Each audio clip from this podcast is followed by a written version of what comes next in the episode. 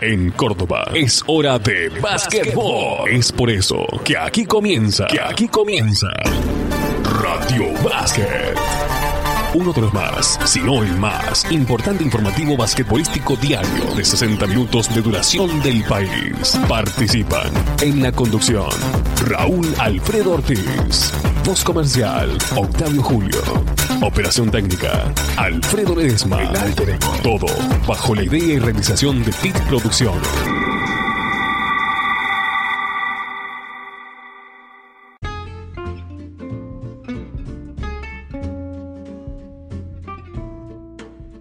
Hola, buenas tardes, eh, ¿cómo están ustedes?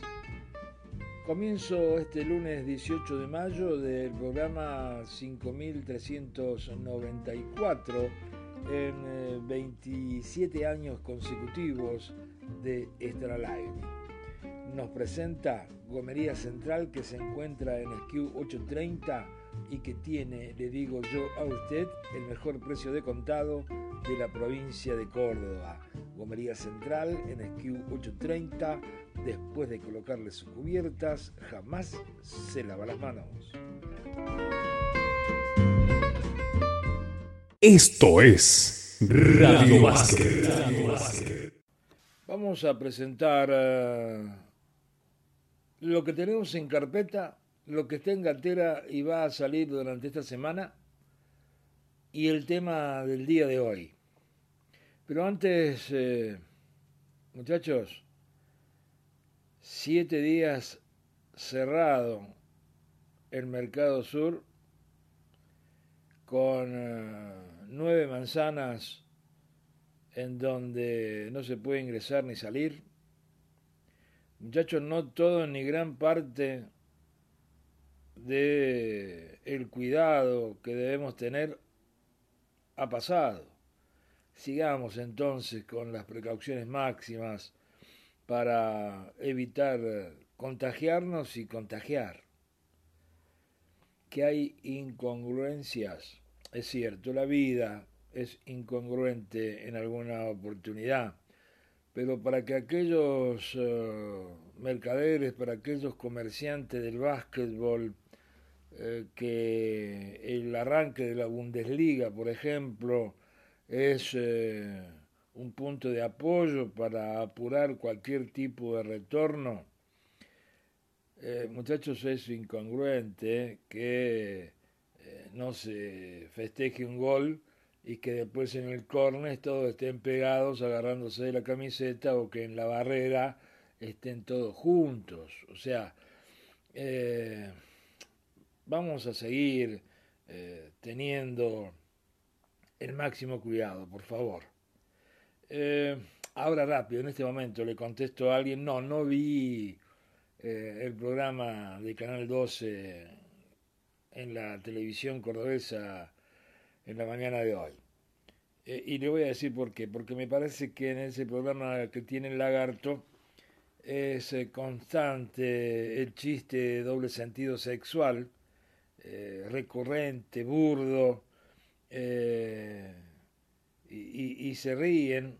Recuerden que estuvo la mole mole ahí con una, un batallón de, de, gruesos chistes de tinte sexual en, en la mañana de, de, Córdoba, por ahí por la noche, eh, bueno, puede ser, pero bueno, eh, digo, se ríen eh, constantemente de eso, se festeja y por lo tanto no, no, no veo ese programa. Tengo la posibilidad, como tenés vos, de que si no te gusta Radio Básquet, de irte a otro lado. Día de calor en Córdoba, ¿eh? Han uh, presagiado 29 grados de máxima para hoy y silenciosamente, disculpe que estemos empezando con algún tipo de pálida, pero es la realidad, dicen que el pesimista es eh, un uh, realista informado, ¿no? En este caso. Vale para el tema que vamos a presentar, para el gran tema. Vaya recordando porque algunas frases tienen que ver con eh, lo que se avecina. Digo que silenciosamente el dengue está atacando. Cuando eh, Benji nos hace de segunda voz, porque estamos trabajando en casa. Eh, Benji ya le he contado a algunos de nuestros eh, radio que es el calinche toy que tiene Lucio, mi vecino. Eh, no sé quién dijo que la tercera guerra mundial no se sabe con qué se peleará, pero que la cuarta se dará con, con lanzas y con piedras, me dice eh, aquí un, mensaje. Vamos a ponerle ondina, maestro, ¿eh? vamos a ponerle eh, esta situación un poco más alegre a este lunes, que todos los lunes son pesaditos para empezar, ¿no? insisto que lejos está la intención de ser pesimista y estas situaciones humanas son aplicables al básquetbol, por lo que estamos, insisto, con un cúmulo de información que en momentos eh, a venir eh, van a estar eh, un antes y un después de la pandemia y puede ser un pasado y un presente. puede ser, y esto tiene que ver con el tema que se viene en el momento nada más, ¿no? El hecho de un antes y un después, un pasado y un presente. Lo cierto es que eh, tenemos para contarles, eh, después de que eh, leamos bien, ya le dimos un par de lecturas a un protocolo que nos envió Oscar Coronel para la reapertura posible del básquetbol en Córdoba, cuando el viernes por la tarde nosotros cuento, hablábamos con Walter Garelo, el presidente, no, sino el vicepresidente de la Federación de Básquet de la provincia de Córdoba, y este decía que en algunos minutos iba a salir en la web de la federación, en la web oficial, el protocolo que habían elaborado y que ya le habían eh, puesto eh, en el escritorio a Héctor Oscar El Pichi Campana, presidente de la agencia Córdoba de Deporte. La verdad que no vi si lo han publicado, no manda eh, información la federación de su estilo, eh, a los diferentes puestos, por lo menos a mí no, eh, a los diferentes puestos de producción del básquetbol de Córdoba, información, tenés que eh, ir a buscarlo en la página. digo que tenemos varias respuestas también de temas varios para, para dar, que no, no, no va en este momento porque nos importa difundir otro tipo de cosas, es sincero esto. Eh, tenemos eh, más eh, de eh, la mujer entrenadora dentro del básquetbol masculino, tenemos buena aceptación de la gente con respecto a este tema, tenemos también en producción una asociación más, sería la octava de once que tiene la Federación de Básquet de la provincia de Córdoba para conocer su estado con respecto a esta pandemia, la cantidad de clubes, los pros, los contras, la infraestructura, si tienen árbitros, si no tienen árbitros. Esto venimos eh, también eh, eh, transitando ya a lo largo de mitad del mes pasado con este tema, situación que también muy buena aceptación. por ahí podemos tomar del gallego Fabián Pérez las palabras que Fabián Borro y Gerardo Montenegro eh, le expresaron en su programa de televisión. Está bueno, ahí hay unas cosas lindas para poder charlar. Eh, hay, hay que responder pregunta, dice, eh, sobre un sponsor que consiguió la Asociación Cordobesa de Básquet en el tiempo de pandemia y ya le están buscando la quinta pata al gato. sí, puede que que, sea así, amigo, pero eh, ya, le voy a estar respondiendo para ser más claro, porque si no, en definitiva, hablo y no digo nada. Eh, esos son los grandes silencios que tiene la persona, ¿no? Uno cuando habla y no dice nada, y el otro silencio es cuando directamente no habla. Eh, se te nota la voz muy tomada, me dijo los otros días una señora que se preocupa por mi garganta sí, madre, me hace mal el cigarrillo, a todos nos hace mal. Si no dejo el cigarrillo, se me muere la garganta, que siento que no canta como tiene que cantar, supo decir en algún momento el desaparecido solo en forma física Cacho Castaña. también al precio que están. Un, saludo para el 75 aniversario del Club Pesca Carlos Paz, que, que me decían que, que hicieron una cita, sí, el saludo. Eh, el Club Pesca Carlos Paz, así como Matienzo, como Maipú, eh, son equipos de Córdoba que han lanzado grandes jugadores a Liga Nacional. Eh, Pesca de Carlos Paz puede ser el gran lanzador de jugadores o exjugadores ahora que dominan la pantalla televisiva. Tiene dos, que uno es el Leo Montero, radicado hace mucho tiempo ya en Buenos Aires, y Andy, Andy Ferreira, que está justamente con el lagarto en Canal 12, que es el movilero. Eh, yo eh, quisiera recordar solamente de pesca de Carlos Paz a dos personas, al papá de, de, Leo, a Don Montero, dueño de una quinela y que siempre tenía el tic de andar con cuatro o cinco monedas en la mano y moviéndolas y haciendo el ruidito característico. Lo que trabajó ese hombre o lo que estuvo en permanencia en pesca de Carlos Paz es tremendo. Y de Don Lucas, un gran dirigente que eh, dejó su vida por el club literalmente y que no tenía buenas migas conmigo para cuando yo estaba con un silbato dentro del 28 por 15 y también sin estado de opinión trabajaba en Radio Básquet. Bien, eh, dejemos esto ya entonces y creo que se me está olvidando algo, pero la idea, ah, en respuesta a una pregunta que nos hacían y a, que largo que estoy haciendo esta introducción, querido, y a algo que viene con eh, eh, el tema central del programa. Los sin historia son protagonistas principales en muchas instancias de la vida velocentística, cordobesa capitalina, de la provincia y a nivel nacional.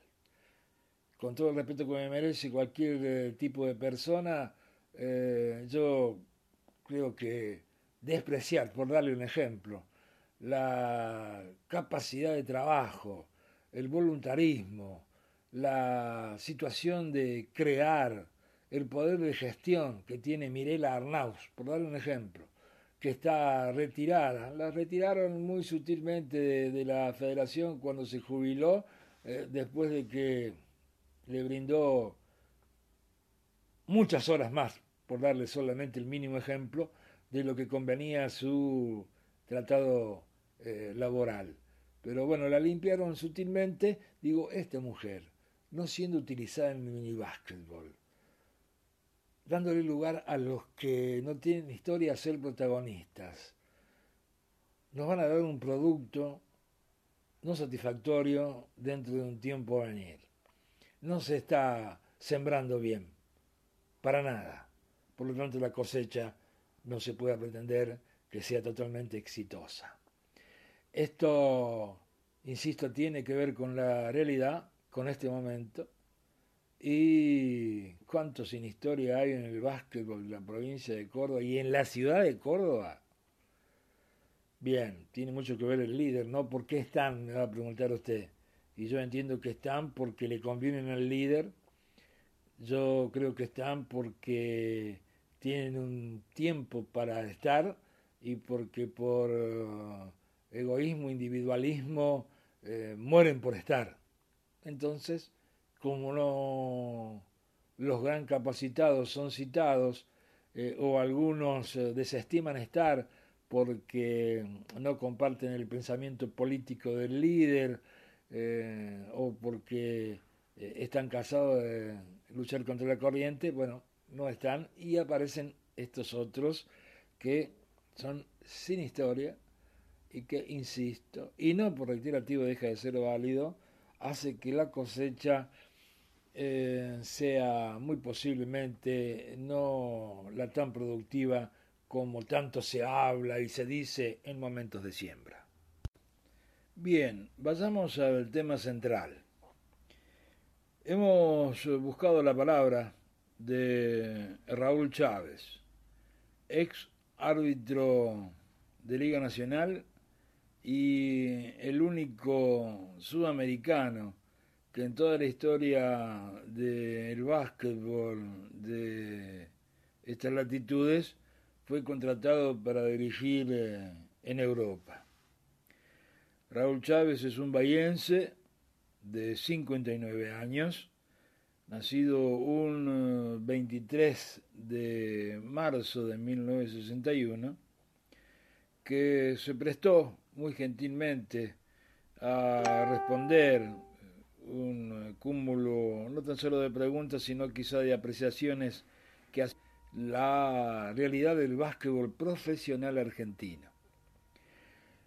Y busqué eh, poner eh, una correlación, concatenar eh, cada una de las preguntas con temas varios para que esto fuese tomado cuando viene el estado de respuesta por jóvenes basquetbolistas por eh, los que están eh, en una actividad plena eh, a nivel profesional y amateur.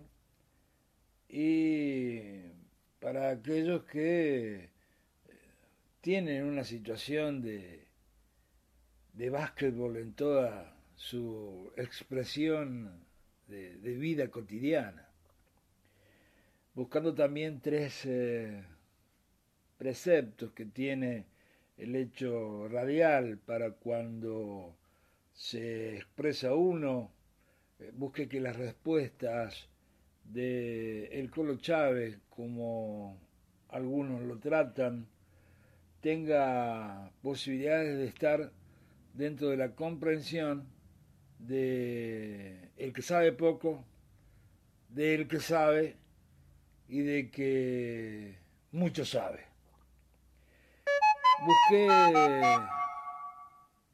dentro de una eh, situación, insisto, de camino eh, de estas preguntas, arrancar con una situación eh, macro para ir al micro, de preguntarle sobre situaciones de aspecto general, para luego ir en una suerte de embudo hacia eh, lo que nos importaba.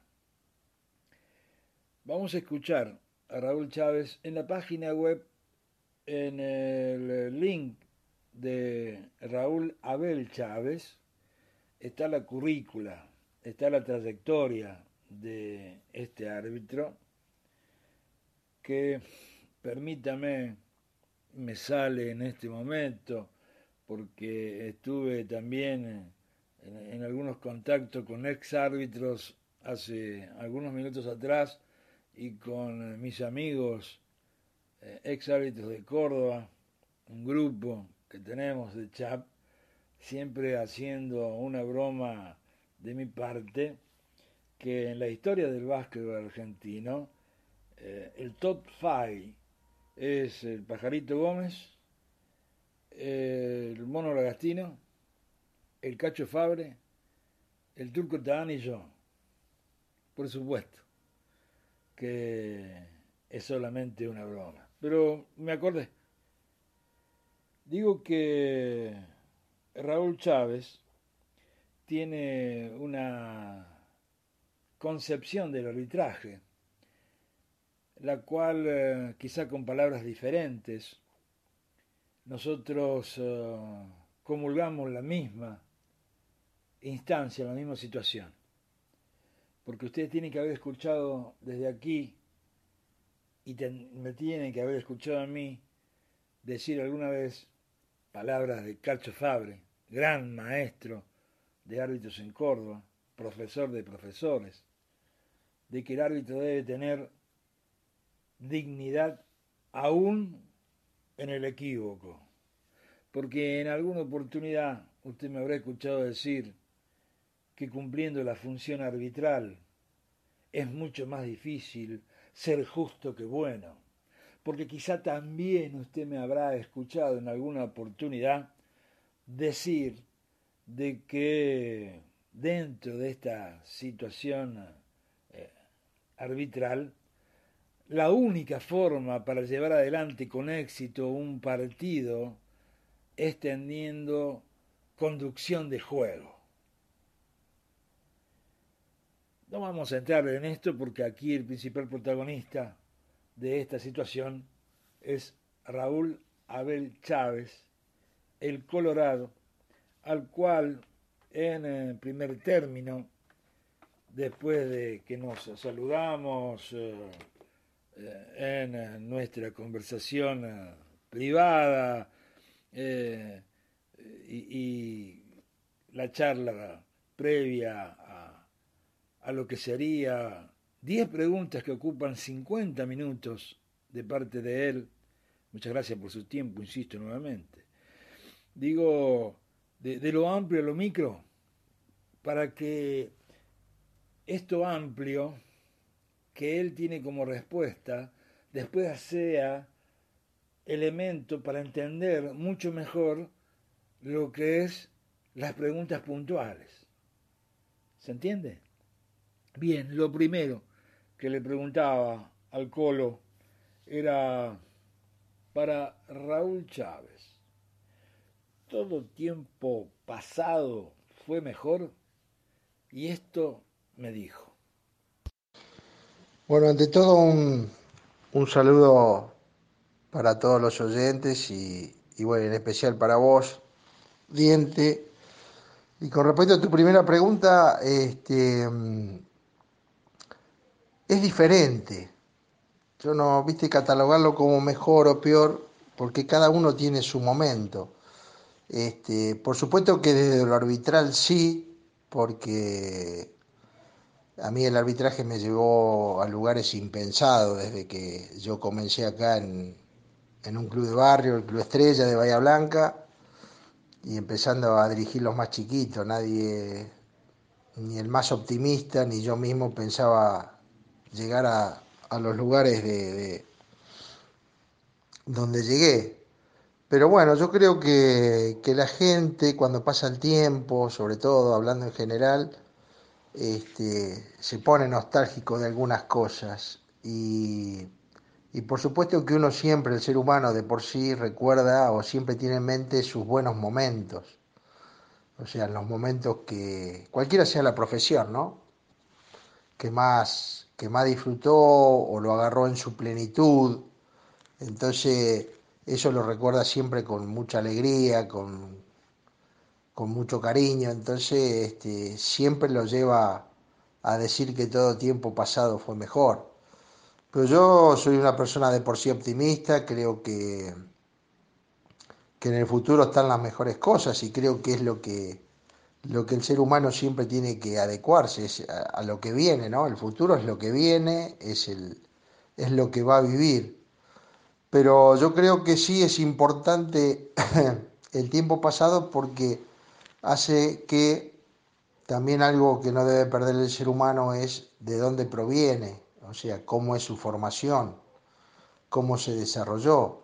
Porque a veces para llegar a un lugar de, de élite, una persona deja muchas cosas en el camino. Entonces, este, o también otra cosa que lo transforma, que puede ser lo económico, lo mejora económicamente. Pero bueno, las personas que tienen una buena educación de base, que tienen unos buenos padres que lo educaron, una sociedad que, los contuvo, este, creo que nunca se olvida de, dónde proviene y dónde están sus raíces, dónde están sus verdaderos amigos, por ejemplo, su, sus buenos momentos y entonces hace que, no pierda este, la brújula, ¿no? Como se dice. Entonces este, va a ser una persona que a pesar de que haya conseguido el éxito, ese mismo éxito no lo transforma en otra persona, sino que lo mantiene en la persona que, fue, que se crió, que se desarrolló y que logró el, éxito. Luego de escuchar a Raúl en su primera respuesta y viendo cómo ya en planos generales eh, piensa él mismo con respecto a la comparación. Las comparaciones siempre son odiosas, de un antes y un después, eh, en, en plano general, insisto. Ahora la pregunta es, ¿todo tiempo pasado para Raúl Chávez fue mejor en eh, el deporte en general? Mirá, con lo que vos decís de, de, si en el deporte el tiempo pasado fue mejor, yo creo que bueno, se ha evolucionado este, desde, por supuesto, desde lo físico, desde lo atlético, se ha mejorado. Ahora, creo yo que hoy es todo muy rápido, todo, todo quiere ser, y sobre todo las personas jóvenes quieren llegar a su objetivo rápidamente. Y no es así, todo lleva un, tiempo de, de, de, desarrollo y de maduración. Si nos referimos al arbitraje puntualmente, ni hablar. O sea, no se puede ser árbitro en dos o tres días, ni en un año, ni en dos.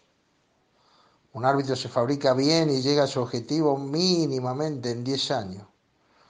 O sea que este, es un tiempo bastante prolongado, pero es el tiempo necesario para, para que un árbitro gane en toda su experiencia, en aplomo, sobre todo en el básquetbol, que la experiencia es algo fundamental.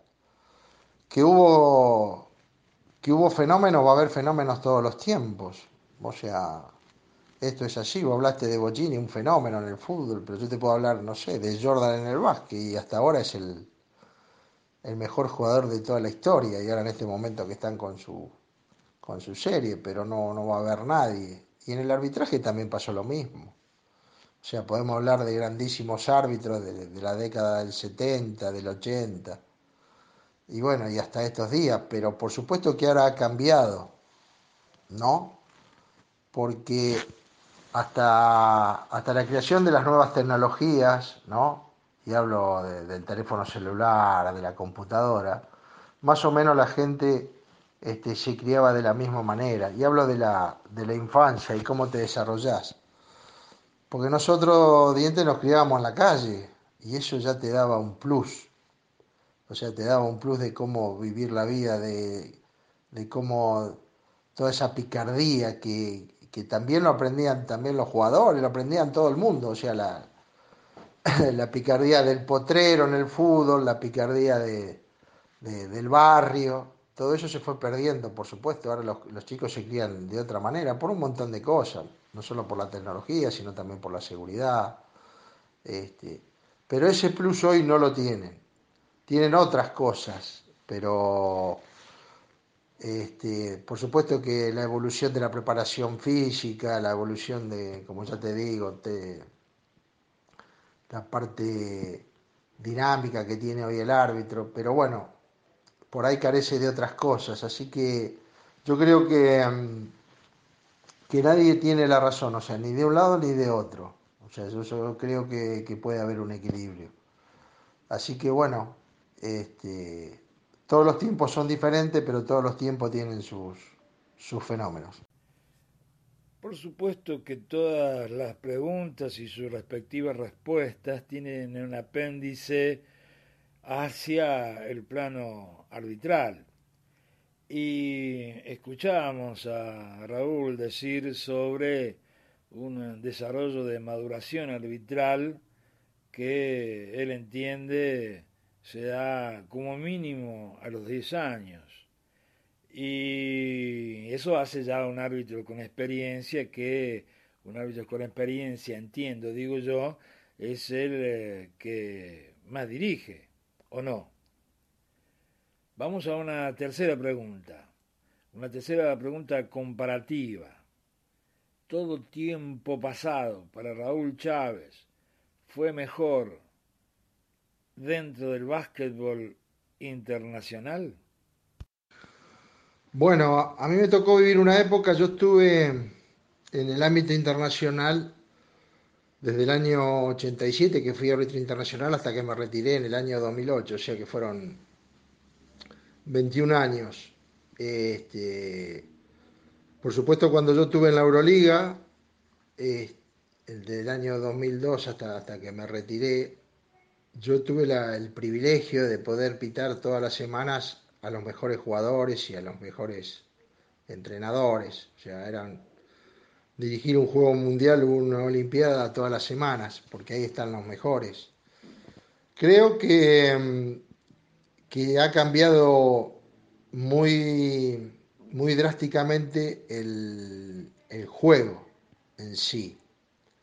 Este, ¿Por qué?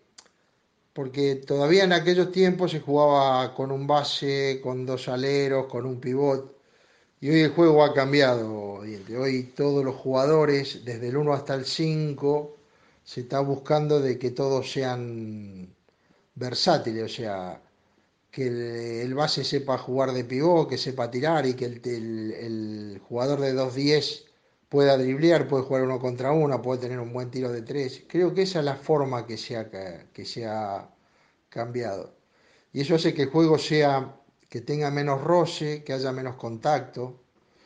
Y, este, y por supuesto la tarea, la tarea del árbitro se, se facilita porque vos fíjate que hace más de 20 años o 30 años este, el juego se centraba generalmente la pelota que vaya al lungo, que el juego se hacía friccionado en el área restrictiva. Este, eso ha cambiado, ya no, no es tanto.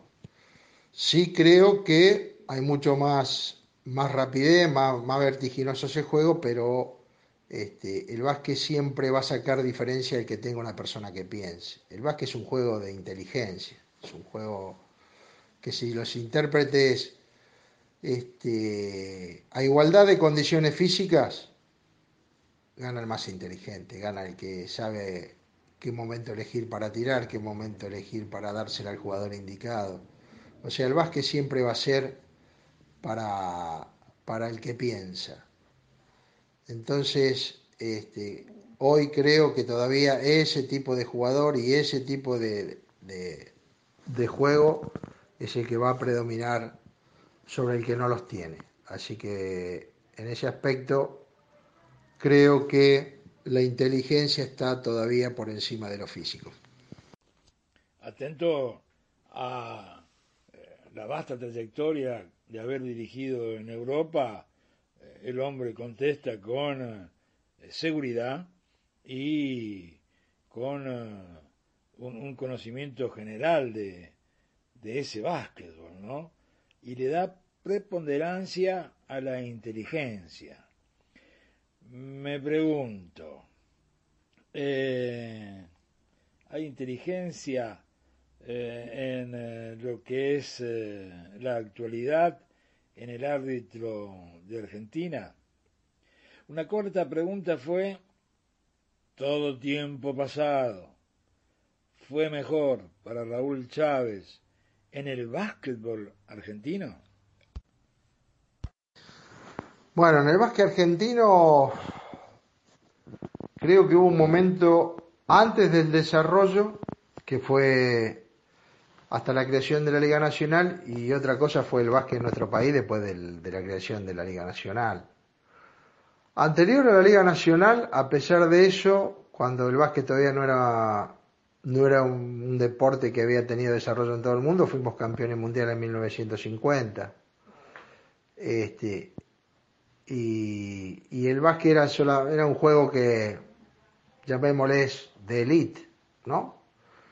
O sea, había pocos países que participaban, pero a pesar de eso Argentina este, tuvo, tuvo ese momento. Después de eso ya costó eh, vos fíjate que Argentina jugaba, este, nosotros internamente teníamos solamente los campeonatos provinciales, cada, cada provincia tenía su campeonato y después iba un campeonato argentino. Nos costaba jugar a nivel internacional, dábamos muchas ventajas físicas sobre todo, este, sobre todo también la profesionalidad. Nosotros este, entrenábamos pocas veces por semana, los europeos trabajaban todos los días.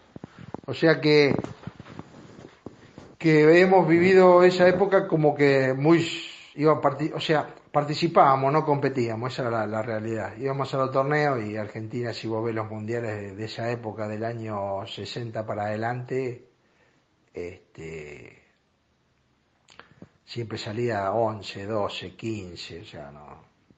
Realmente lo único que hacía es ir, no, no, no es que, que realmente competía. Y después, bueno, la creación de la liga hizo que justamente el cambio de mentalidad, el cambio de, actitud, el cambio de cabeza que hubo, de decir, bueno, pasamos a un básquet profesional, hizo que de a poco este, se fuera desarrollando. Y ahí los árbitros tuvimos una gran participación.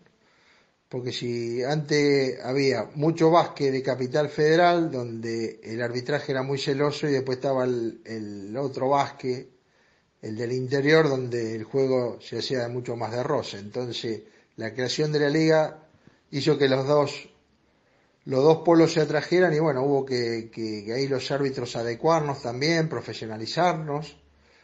Y bueno, y el desarrollo de la liga hizo que los jugadores se desarrollaron, esos jugadores se desarrollaron y fueron a competir a Europa. Y por supuesto que eh, después Argentina obtuvo los logros que nadie lo hubiera soñado. Y algo que yo hoy le estoy diciendo a mis hijos que miren esas imágenes de Argentina campeón olímpico y de haber participado este, porque creo que eso no se va a volver a repetir. Este, porque realmente este, la desigualdad económica también hace de que hoy el básquet americano y europeo sobre todo tenga mayor diferencia que, el nuestro.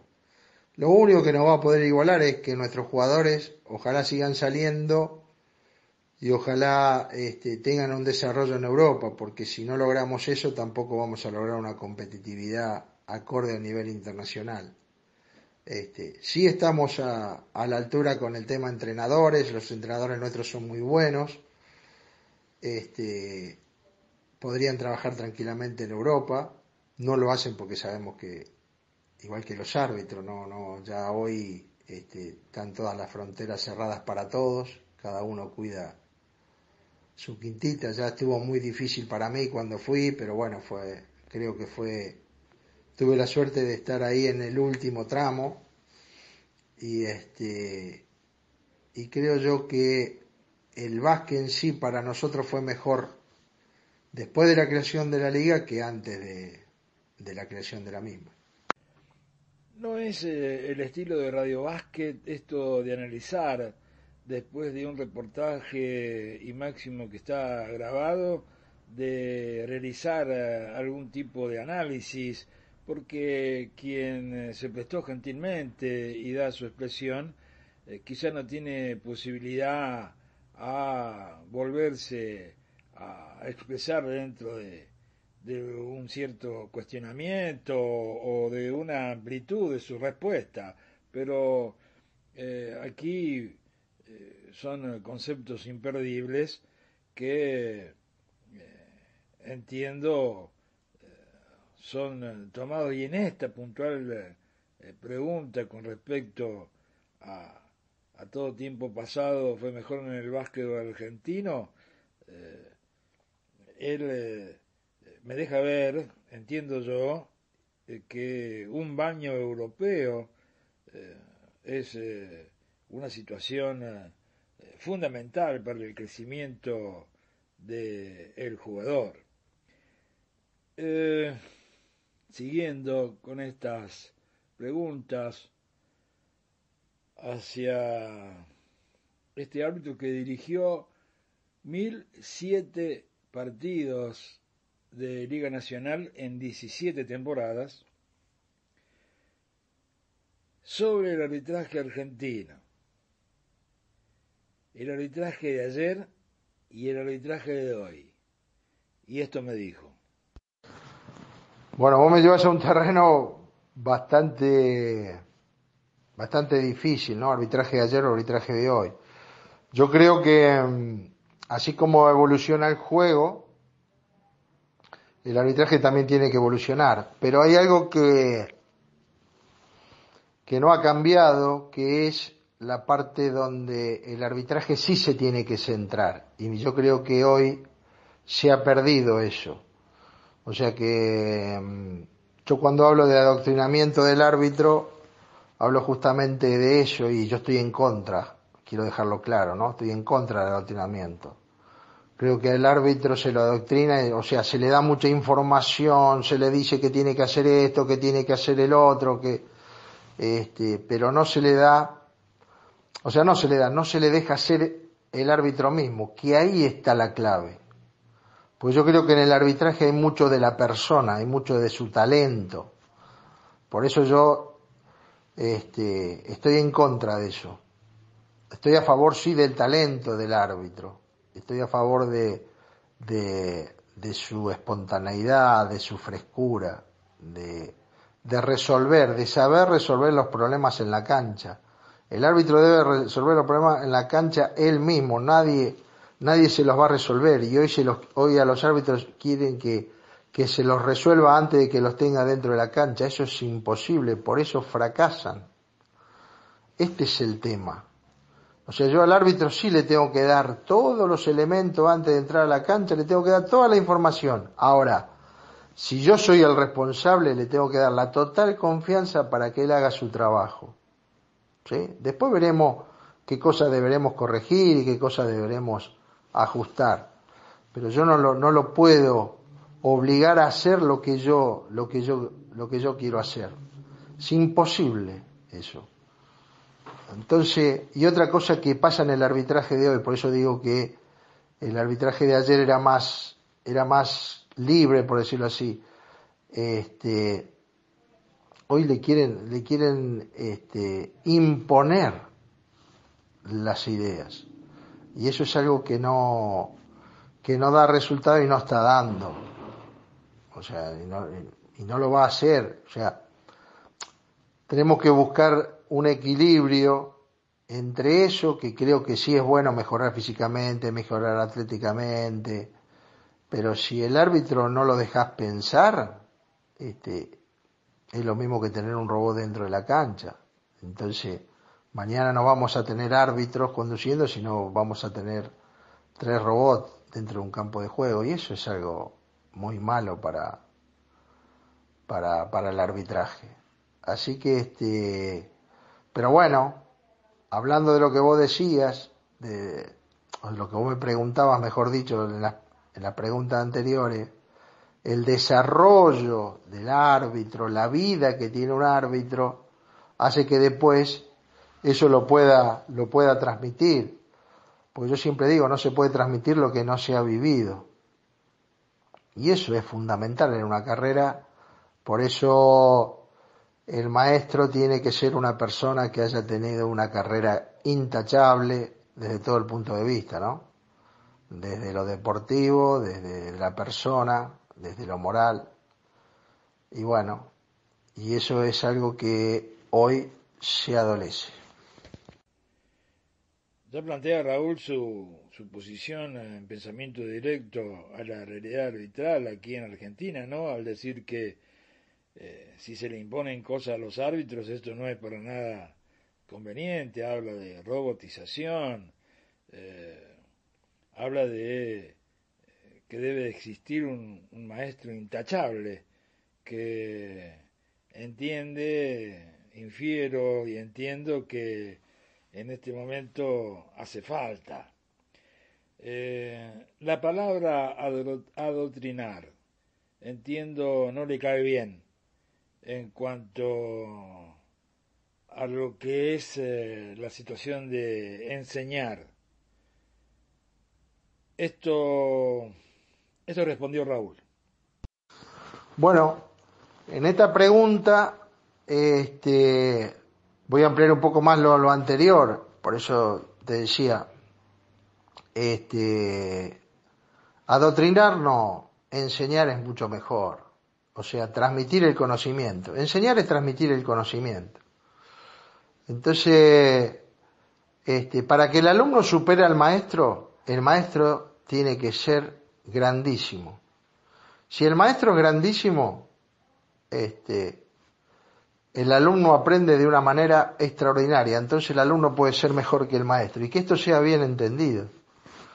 Este, el que adoctrina es el que el que solamente puede imponer, o sea, no tiene el talento para transmitir, no sabe enseñar, entonces obliga a los árbitros a que hagan las cosas solamente por, por miedo, que es lo primero, o sea, imponen el miedo en la enseñanza, dicen esto hay que hacerlo porque lo digo yo, no me pregunten nada, como no se lo voy a poder explicar, acaten eso porque si no, después no van a arbitrar. Tan simple como eso. O sea, no hay otra forma de que se entiendan las cosas.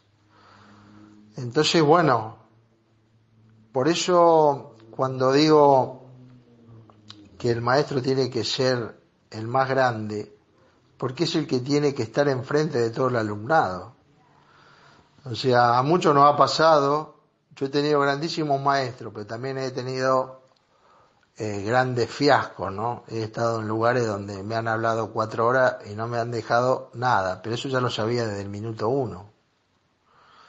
Entonces, este, siempre creo que, mm, que el convencimiento, o sea, cuando vos convences al alumno, el alumno te sigue, te sigue a rajatabla, o sea, y es el que, el que tiene la mejor parte para poder representar la idea del, de lo que el maestro quiere interpretar dentro de la cancha.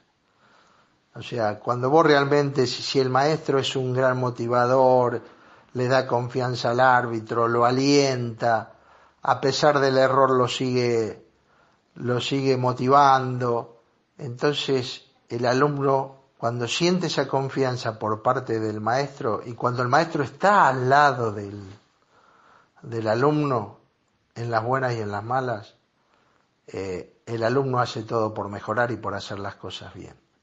De la otra manera, está siempre enojado, renegado, no quiere saber nada porque lo están adoctrinando, le están imponiendo las cosas. Entonces eso se nota dentro de la cancha. Uno ve hoy a los árbitros este, que no están bien. Y eso no es bueno para el arbitraje. O sea, y no es bueno para algo que está por encima de todos nosotros, que es el básquetbol. Insiste en el maestro seductor y conocedor general del terreno, ¿no? Y eh, me sale preguntarme para mí mismo, eh, me parece que viene el hecho de que piensa que no hay en estos momentos ese maestro vamos eh, tratando de juntar las paralelas, situación imposible dentro del plano geométrico, para buscar la conclusión general de estas situaciones arbitrales dentro del básquetbol argentino. La séptima pregunta que le realicé fue más un pedido que una pregunta en sí. Le pedí que me hiciera un poco de historia del arbitraje dentro de la Liga Nacional y me contó esto. Mirá, yo estoy desde el, desde el primer momento, o sea, de la Liga de Transición, cuando empezó, en aquel tiempo estaba la B y la C, yo el primer año, ni el primero ni el segundo pité la A. Pero te puedo hacer una historia como que por ahí muchos no se acuerdan. La Liga de Transición fue en el año 84. Este, en ese momento, en ese momento ya había árbitros que tenían 48, 49 años, algunos 50. O sea que alcanzaron, ya estaban despidiéndose. Cuando esto comenzaba, muchos árbitros estaban despidiéndose. Inclusive, bueno, ahí en Córdoba el mismo Jorge Medina estaba ya en el, en el final de su carrera, un grandísimo árbitro, y, este, y estuvo con nosotros dos años, tres habrá estado, si mal no recuerdo. Este, y ya había árbitros con experiencia, ¿sí? los Alagastinos, los Echar, los Uslengui, los Presa, los Rubiten, los Morillo, eran árbitros que, tenían experiencia, ¿sí? Ya nosotros, los Datri, los Godacheví, ¿no? Eh, estaban en, estaban ahí y ya eran gente, ¿cómo te puedo decir? Gente grande. Yo, imagínate, yo en el 84 tenía 23 años. Eh, uno ya los veía, los veía grande. Y bueno, y hasta que este, Jorge Rubisten se hizo cargo de la parte técnica, ¿no? Este, hubo, un, momento en el comienzo de la Liga Nacional, y lo voy a, voy a aprovechar la oportunidad para contarlo, Nasnudel no sabía nada del arbitraje, cómo era, cómo era el mecanismo. Y cuando lo llama Jorge Rubisten, Jorge eh, pensaba Nasnudel de que el arbitraje, o sea, que los árbitros iban a ser solamente capital federal. Este, que en ese momento contaba con 120 árbitros, o sea que podían haber dirigido la liga tranquilamente. Sin embargo, su, apelando a su gran maestría y a su gran inteligencia, le dijo, León, usted quiere una, una competencia federal, entonces el arbitraje tiene que ser federal. Y bueno, este, ahí bueno, te das cuenta de que ese punto fue un punto de inflexión para el arbitraje y para todos los que íbamos a venir después, porque tranquilamente, tranquilamente, la competencia se podía haber quedado monopolizada con el arbitraje de capital y sin embargo una, una persona de capital como Jorge Rubiten federalizó el arbitraje y lo desarrolló porque porque le hizo una comparativa, dice, si hay si usted piensa que hay buenos equipos y bueno, buena competición en el interior del país, también debe haber buenos árbitros. Así que bueno, entonces él tuvo la, la, tarea, ¿no? De, desarrollar a los árbitros, de, llamarlos, de, unirlos. No era un momento fácil, no era un momento fácil. Este, pero sí llegaron árbitros de, de grandísima experiencia y algo que, que tuvieron ellos, que fue para nosotros fue fundamental, que, fue la docencia, ¿no? A nosotros los árbitros jóvenes nos llevaron, nos pusieron en un lugar de, de, privilegio, nos acompañaron, nos aconsejaron y nos cuidaron. Eso fue fundamental en los comienzos de la liga. Este, nombrar ahora todo sería, sería un largo tiempo, pero sí hubo un desarrollo y en conjunto, ¿no? Y después, bueno, este Jorge creó varios grupos de trabajo que hizo que, que después, bueno, nosotros tomáramos la posta, grandísimos árbitros. Y bueno, todo eso se fue perdiendo, se fue, se fue diluyendo y, y después ya cuando inclusive este, después de Jorge Rubio estuvo Alberto García, pero estuvo muy poco, porque después Alberto Petete se fue y dejó todo en manos de, quien no debería haber tomado esa, esa responsabilidad porque no tenía, no, no, estaba a la altura de los acontecimientos. Entonces, este, fue, se invirtió la cosa. O sea, los que, los que tenían que tomar decisiones, los que estaban, los que estaban enseñando, enseñando deberían haber estado aprendiendo.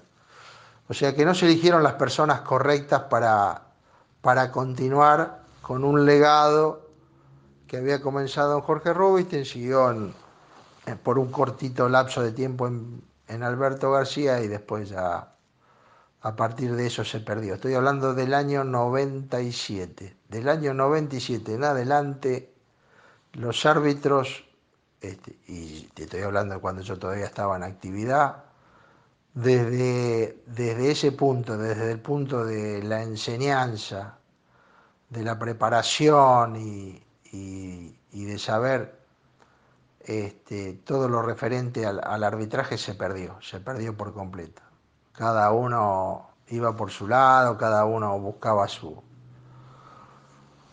sus cosas individuales que es malo para el arbitraje porque el arbitraje es un, es un trabajo de equipo, es un trabajo de grupo y, este, y bueno, y la carencia de un líder, de una persona que tome decisiones, este, hizo que, el arbitraje hasta hoy esté, esté como esté, ¿no? Porque está muy mal el arbitraje. Aquí Raúl hace hincapié en la edad del árbitro y habla de Jorge Medina. Yo tengo una situación no clara en mi memoria con respecto a Jorge, con el cual eh, me siento como que estuve con él dentro de una cancha de básquetbol y que fue como sentarme y dejarme llevar por un Rolls Royce. Eh, no recuerdo la cancha, no recuerdo si yo estaba viendo o pitando con él, creo que estaba pitando con él y creo que fue en La Rioja. Eh, ya vamos a hablar, tenemos que hablar de Jorge Medina. ¿eh?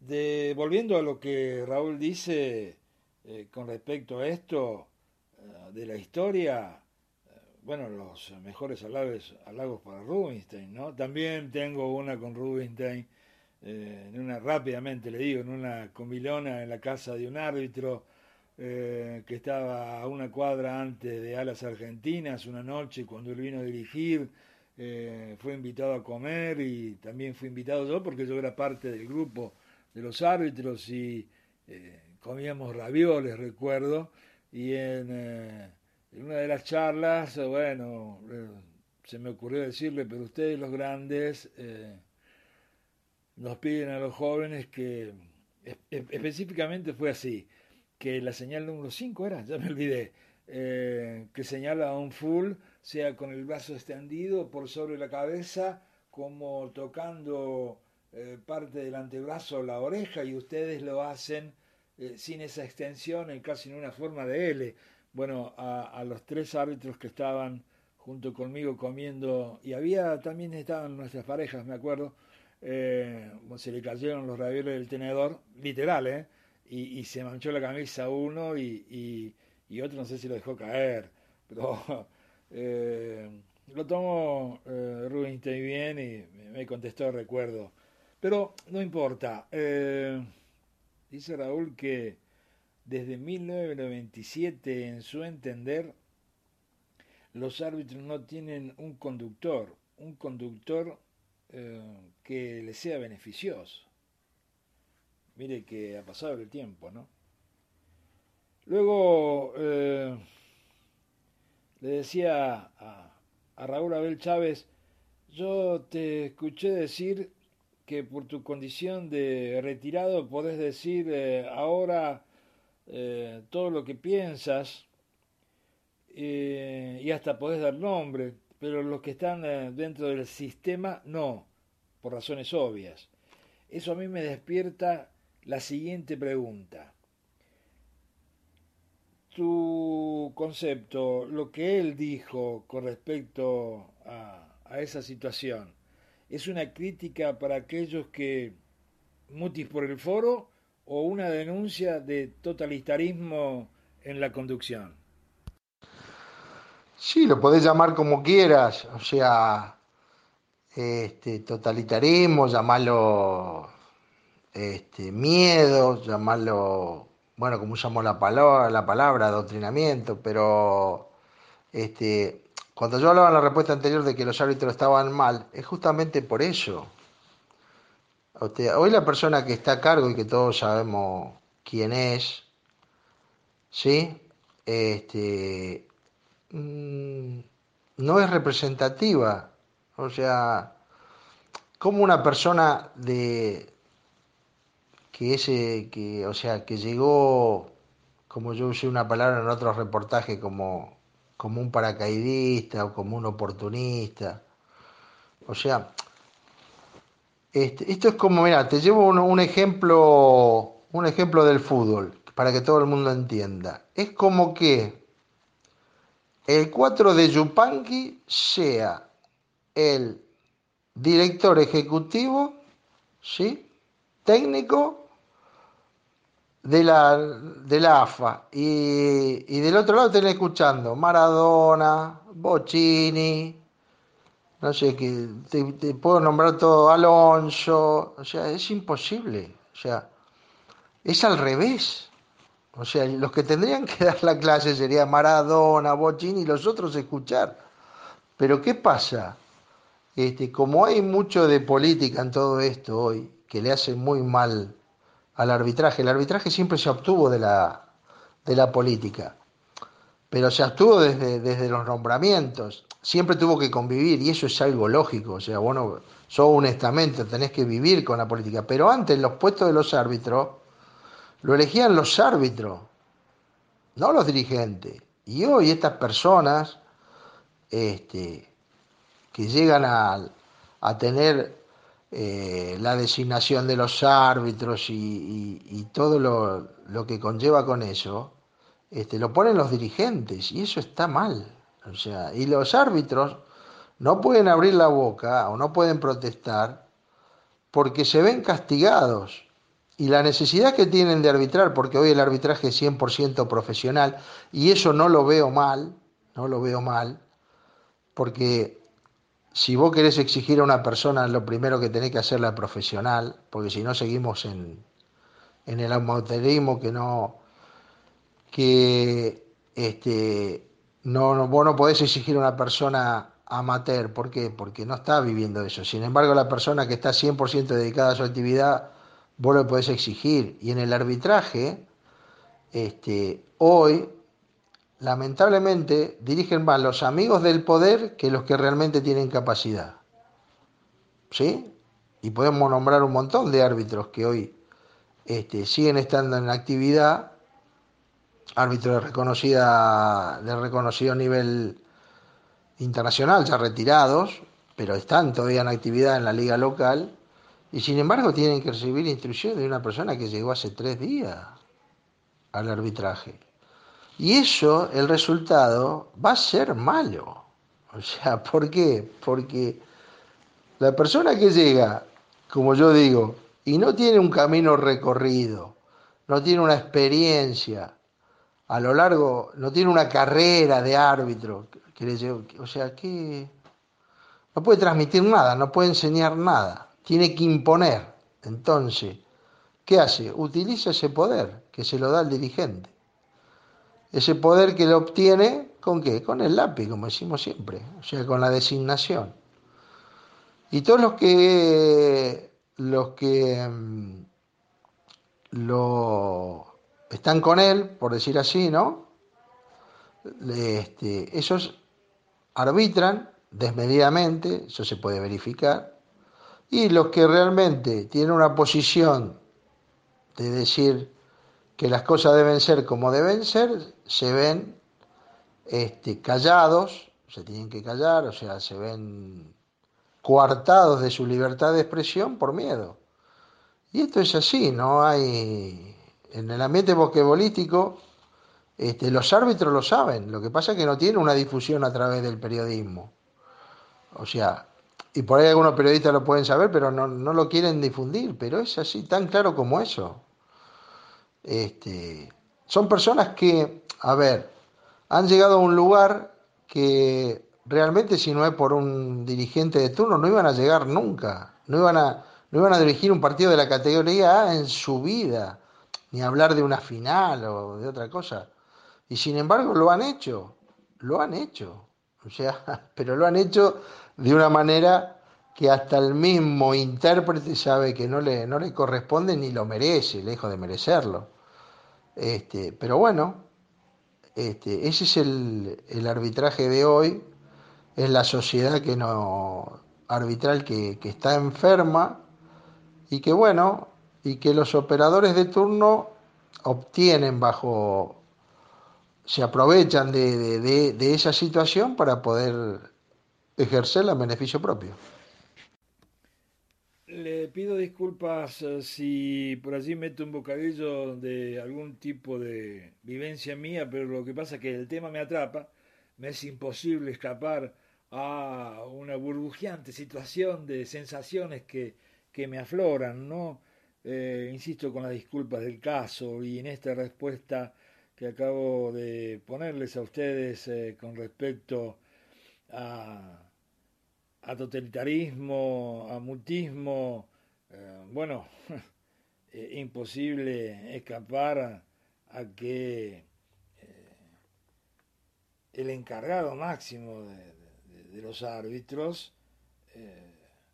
no es representativo de los árbitros. Es escapar eh, inútilmente al concepto, porque también creo que es realidad, de que la pirámide está invertida. Los que conducen y designan árbitros no son puestos por los árbitros, eh, sino por los dirigentes para conveniencia de ellos. Eh, el producto de esto va a ser malo. La sociedad arbitral está enferma, dice Raúl Chávez en esta respuesta. Ya eh, terminado, puede que sea una falla de mi persona, de, esta producción, de no encontrar el dato, pero nunca vi que para una clínica o una reválida, eh, lo que fuese, eh, te hubiesen llamado para estar al frente de, una clase, para dar una charla eh, con todo lo que tu experiencia tiene. Em, ¿Nunca te llamaron o alguna vez te llamaron, le pregunté y dijiste que no, y, si no lo llamaron, ¿por qué él cree que no lo llamaron? A ver, Raúl. No, no, no, no. A mí nunca me, me invitaron. No porque no, no porque no lo sé, no, no, es difícil de contestar esa pregunta. Si me preguntas, ¿por qué crees que no te invitaron? Yo tengo, yo tengo mis propias conclusiones. Primero, yo soy una persona súper exigente, lo he sido conmigo mismo durante toda mi carrera y, este, y soy un, un competidor nato, soy un obsesivo con eso. Entonces, ellos saben que si yo llego a un puesto de, mm, como en este caso llamarlo, no sé, director arbitral, no voy a tener este, contemplaciones con nadie. Es más, yo creo que el arbitraje este, tiene que tener premios y castigos. ¿sí? No puede ser un cooperativismo como es hoy, manejado por, por la gente del poder que se beneficia propiamente y después distribuye las migajas que hay para los demás. Yo realmente este, sería, por supuesto, una persona muy exigente con todos, este, es más, este, creo yo que eh, hoy el arbitraje tendría menos intérpretes de los que tiene, porque yo la verdad que creo, creo que no todos están en condiciones de, arbitrar la liga, la liga A, algunos este, porque ya bueno, ya es un tiempo de que ya tendrían que haber dejado la actividad y otros que realmente llegaron a la misma, como te digo, con esta ola donde vinieron todos que todavía no están preparados. Este, hay que hacer un trabajo arduo, ¿eh? eh hay que hacer un, un, trabajo arduo. Pero bueno, los que están en la cómoda nunca van a querer que una persona que una persona exigente, obsesiva y competitiva esté al mando, porque los va a sacar de su zona de confort. O sea, cuando vos tenés una, una persona que está todo el día convencido de que la única manera con que se logran las cosas es con trabajo y con esfuerzo y, y compitiendo día a día y venciendo los obstáculos, vos que estás en una zona de confort donde tenés ya todo organizado y tenés todo planeado, sacarlo de ahí, por supuesto que no te quieren. No es que pero no es que no reconozcan de que vos debes estar ahí. Todo el mundo te dice, no, vos debes estar ahí, pero no te quieren ver ahí, porque saben que, que se termina la tranquilidad y se terminaría, pero claro, así como se termina la, la tranquilidad, también se terminaría la injusticia. Sería más justo para todos que hubiera una persona que trabajara seriamente, no una persona. Yo quiero dejar esto aclarado, no es una persona el que puede cambiar la cosa. Lo que va a cambiar la cosa es la filosofía que pueda llevar una persona. Y después podemos estar de acuerdo o no. Pero podemos llevar una filosofía de trabajo a un grupo profesional de árbitros, ¿sí? Y este, pero después ese trabajo tiene que ser desarrollado por, por un grupo de personas donde la cabeza da las órdenes y los demás la desarrollan, pero este, esas personas que la desarrollan están de acuerdo con la idea que tiene la cabeza. O sea, por eso este, este, el cambio que podría haber en la comunidad arbitral debería ser el trabajo de un grupo de profesionales abocado a llevar el arbitraje a un lugar donde todos los intérpretes puedan llegar a entender cuál es la manera de arbitrar en la Liga Nacional Argentina. Esta es la realidad. Pero para eso hay que tener muchísima capacidad, hay que tener muchísima este, convicción de poder llevar las cosas a un lugar donde nunca antes fue llevado. Porque esta es la realidad. Entonces, hoy habla una persona por acá, otra persona por allá, hacen política por otro lado. O sea, no, no, no, no, no. Acá este, no, no es así. O sea, ¿sabés cuál es el, eh, el peor pecado que puede tener una persona? Quedar bien con todos. No se puede quedar bien con todos. Cuando una persona toma una decisión y toma un trabajo y toma una idea a llevar a cabo, por supuesto que no va a tener a todos conforme. Va a haber gente, sobre todo la que queda en el camino, que va a estar en contra de ese sistema. Pero es así. ¿Qué va a ser? O sea, yo cuando estuve arbitrando la Euroliga, el jefe decía, la filosofía es esta. El que la aplica va a viajar en el avión. El, el, que no la aplica se va a quedar en su casa. Tan simple como eso. O sea, esto es así.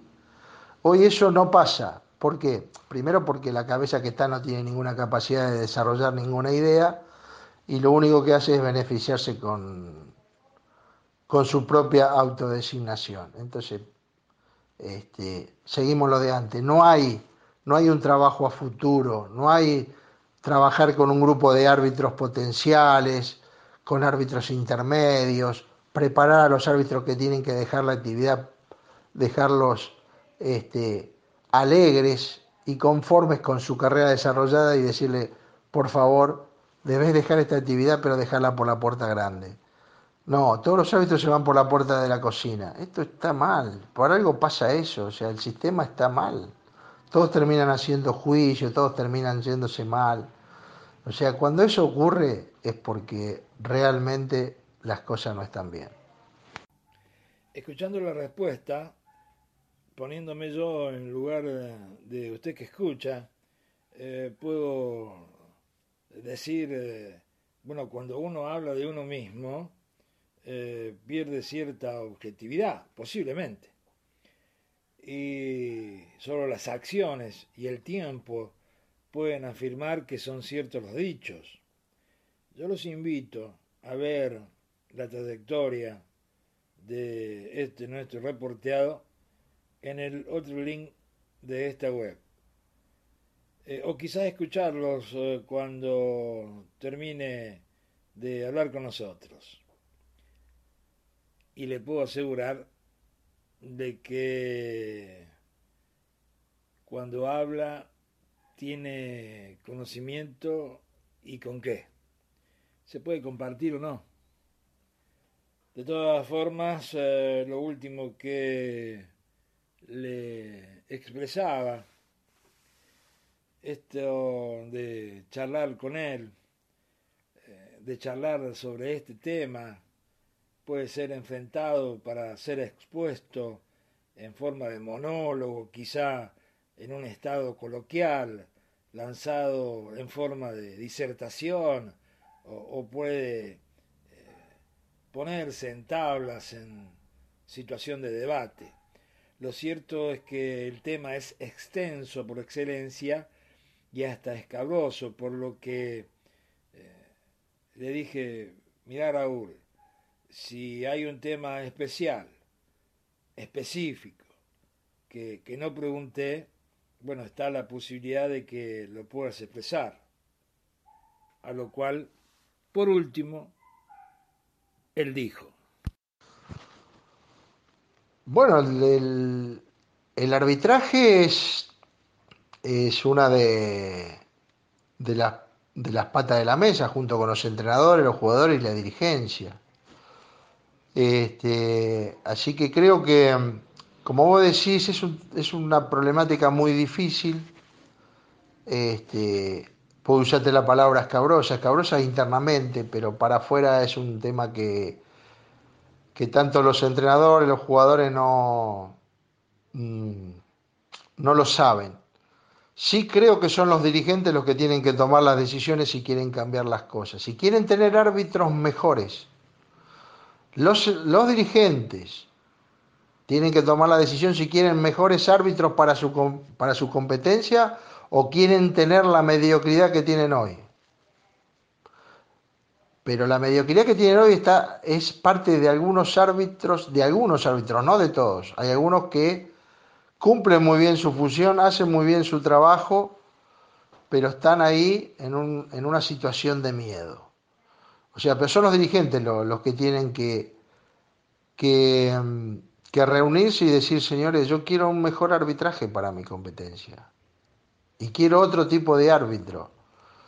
Este, hoy los árbitros arbitran como, como pueden, o sea, es común hablar de, que hay un grupo de árbitros, no un grupo, pero varios árbitros que dirigen de una manera, otros de otra. Eso, eso falla porque no hay, no hay un trabajo previo y no hay este, una, como no hay una secuencia, esta es la, palabra, hay una secuencia que se tiene que ir dando paulatinamente.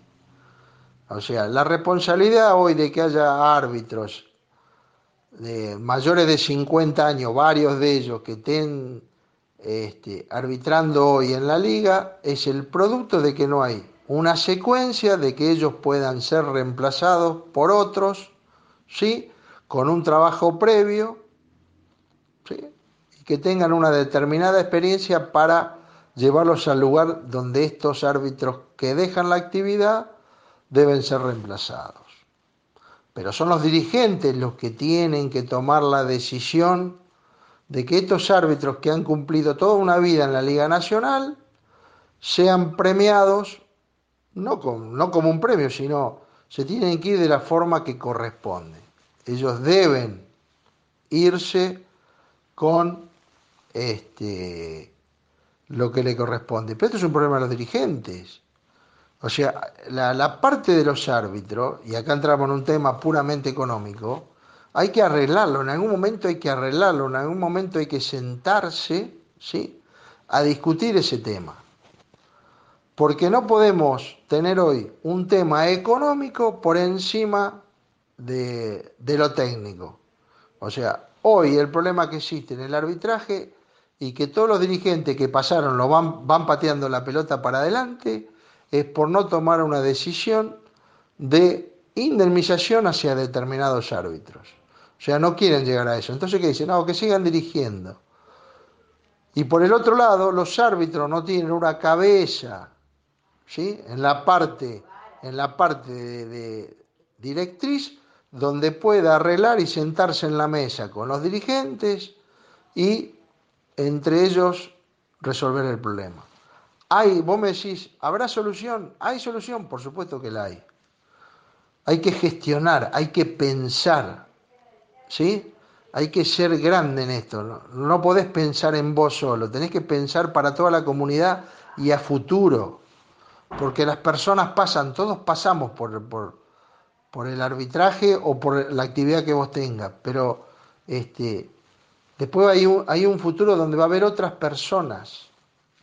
Y eso es lo que, lo que hoy no se tiene en cuenta. Pensamos solamente en lo, que, en que nos pasa, cada persona piensa lo que le pasa a ella en su momento, y ahí está el problema. Y este es un tema que este, la dirigencia tarde o temprano tendrá que afrontar. Y es algo realmente problemático para el dirigente de turno, porque políticamente se juega una gran carta que no todo el mundo se quiere, quiere jugar. Yo una vez se lo dije a Basi, ¿usted quiere tener mejores árbitros o quiere estar sentado tranquilamente en su sillón? Digo, porque usted para querer cambiar el tema arbitral va a tener que tomar decisiones dirigenciales que no son cómodas para ninguno. Cuando vos tomás decisiones, hay gente que está de acuerdo y gente que no. Y bueno, y ya, ya sabe cuál fue la respuesta, sabemos cómo estamos. O sea, todos priorizaron cuidar su sillón. Y es así, y entonces cuando vos realmente no, no afrontás el problema, no lo vas a solucionar nunca. O sea, escondiendo la basura debajo de la alfombra es tirar la pelota para adelante. Alguien algún día lo va a tener que hacer. Y el que lo haga, ¿sí? que tal vez lo haga inconscientemente, no va a saber después el gran paso que dio. Porque yo siempre decía, por ahí puede ser una, al dirigente le decía, por ahí hoy puede ser una decisión molesta y puede ser mala hoy, pero viéndola a futuro va, va a pasar a la historia porque vas a cambiar toda la estructura de, que tenés hasta ahora y eso es lo que hay que cambiar. No es fácil. Se necesitan, como ya te digo, no es una persona la salvadora. Esto lo quiero dejar claro y para el final. Yo creo en los grupos de trabajo. Los grupos de trabajo son los que cambian los paradigmas. Hay que romper con ciertos paradigmas y con ciertas estructuras que ya son obsoletas en el arbitraje argentino. Entonces, bueno, esa es eh, la conclusión final y creo que, que, se puede, que se pueden resolver los problemas, pero bueno, hay que tener la decisión de hacerlo. Y para eso hay que tener carácter y personalidad. Y eso no es tan fácil de encontrarlo en el día de hoy. Esto es Radio Básquet.